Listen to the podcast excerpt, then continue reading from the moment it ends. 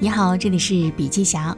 今天为您分享的文章呢，是由前阿里巴巴集团事务部大政委陈亮进行的题为“聊聊阿里政委的那些事儿”的精彩演讲，欢迎收听。阿里巴巴能发展到如此大的规模，很大一部分原因是存在政委体系。那么，政委在阿里扮演什么样的角色呢？下面我们从个体层面和团队层面分别来看。在个体层面，政委主要负责四个方面：第一是提供员工关怀；第二是给员工进行职业生涯规划；第三，同步公司信息；第四就是倡导价值观和坚守底线。首先，我们来说一说提供员工关怀。阿里在最早的 B to B 时期，全国有二十六七个大区，绝大部分是以销售为主的团队。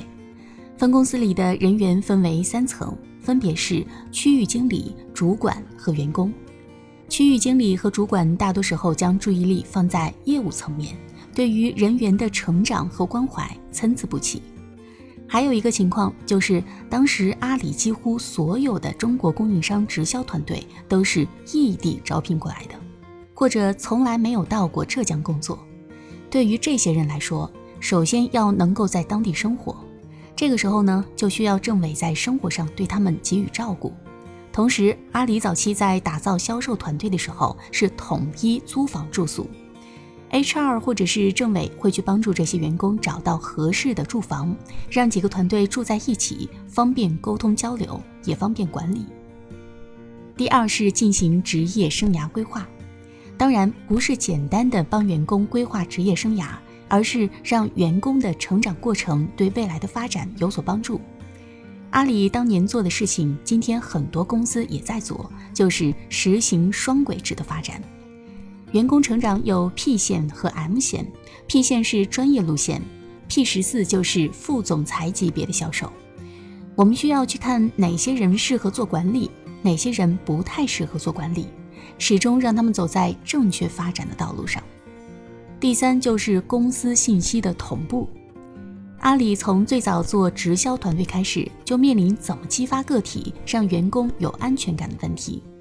由于业务 leader 的关注点主要是如何驱动业务，有时候会屏蔽掉一些信息，所以呢，我们要避免所有信息都来自于业务的 leader，而是需要阿里的政委将公司的部分信息同步给员工，让员工对组织了解的更加透彻一些。让他们感到踏实，在工作中获得安全感，这是让员工拥有安全感很重要的来源之一。最后一点就是倡导价值观跟坚守底线。阿里的 HR 和政委很重要的任务就是倡导价值观。价值观说的明白一点就是扬善，就是希望组织成员通过什么样的方式来拿到结果。比如说什么样的行为是我们倡导的。什么样的行为是我们反对的？去见客户的时候应该是什么样的状态？怎么样跟客户沟通？等等。还有很重要的一点，哪些事是我们不能够去突破的？我们称之为底线的坚守。阿里很重要的底线是不能作假。你可以做不到，但是不能作假。举个例子，阿里每季度都会对销售人员进行业务知识和专业知识考核。考不及格可以补考，补考再不及格会有一些小小的惩罚或者是一些处分之类的。不管怎么样都可以继续留下来工作。但是如果在这两次考试当中，只要有一次作弊被抓到，就要被开除掉。作为政委，你必须要坚守底线，因为很多时候你要开掉的这些考试作弊的人，有可能业绩很好，但是没有办法，必须要坚守组织价值观的底线。说完个人层面，我们再来说一说团队层面。团队层面，政委主要负责四个方面：第一是招聘，第二是干部梯队的搭建，第三是沟通机制的建立，第四是团队文化建设。在招聘上，政委和招聘专员的区别是 why 和 how 之间的差异。招聘专员的出发点是把人招到。而政委的出发点是怎么样能够让业务有人来做，视角上其实有很大的差别。比如说，如果三个月招不到人，招聘专员会更多的从拓展招聘渠道来考虑，而政委更多考虑的是从业务出发，要跟业务团队分析招不到人对组织的影响，有没有可能调整一些业务的逻辑结构，或者去找到相对来讲综合能力要求没那么高的人，或者是突破原有的薪资架构等等方式来解决问题。其实招聘是解决业务没有人做的最后方式，但是绝大部分的业务团队都会把招聘变成解决业务没有人做的第一方式。作为政委来讲，帮助业务团队成长很重要的一点是，怎样去切入，让业务在当下既能够完成，同时又能够可持续发展。第二，干部梯队的搭建。对于业务 leader 来讲，培养人一定是很重要的一份工作，只是很多时候把这份权利给剥夺了。M 零计划就是寻找一些潜在的管理者，我们建立了接班人机制，或者叫做找到业务的 backup，也就是后援。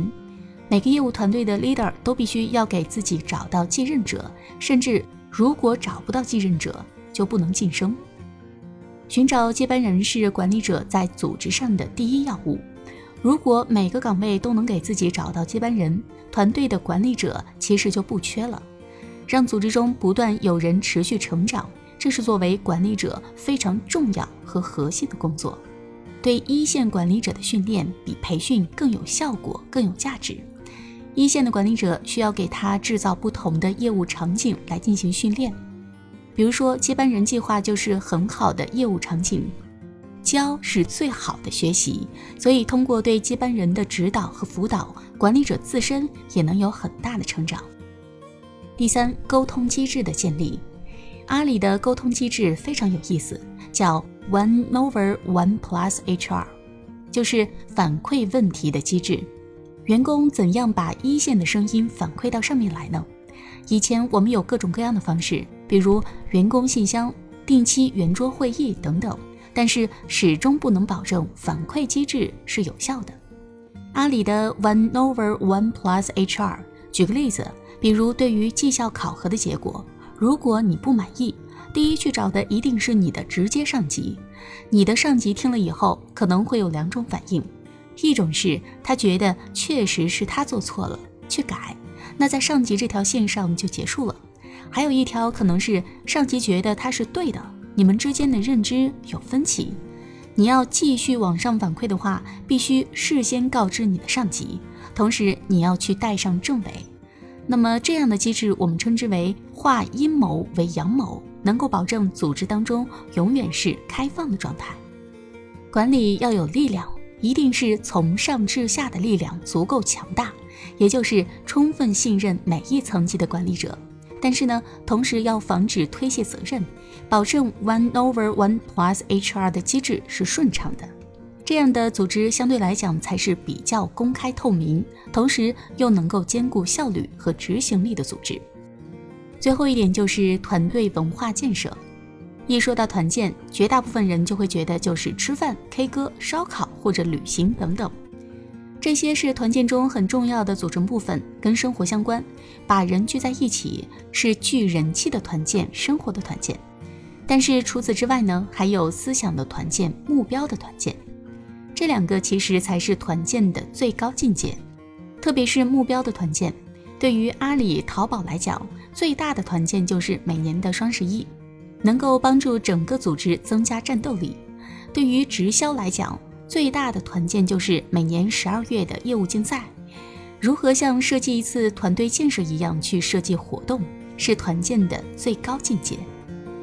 好了，今天的内容分享就到这里，感谢收听，我们明天见。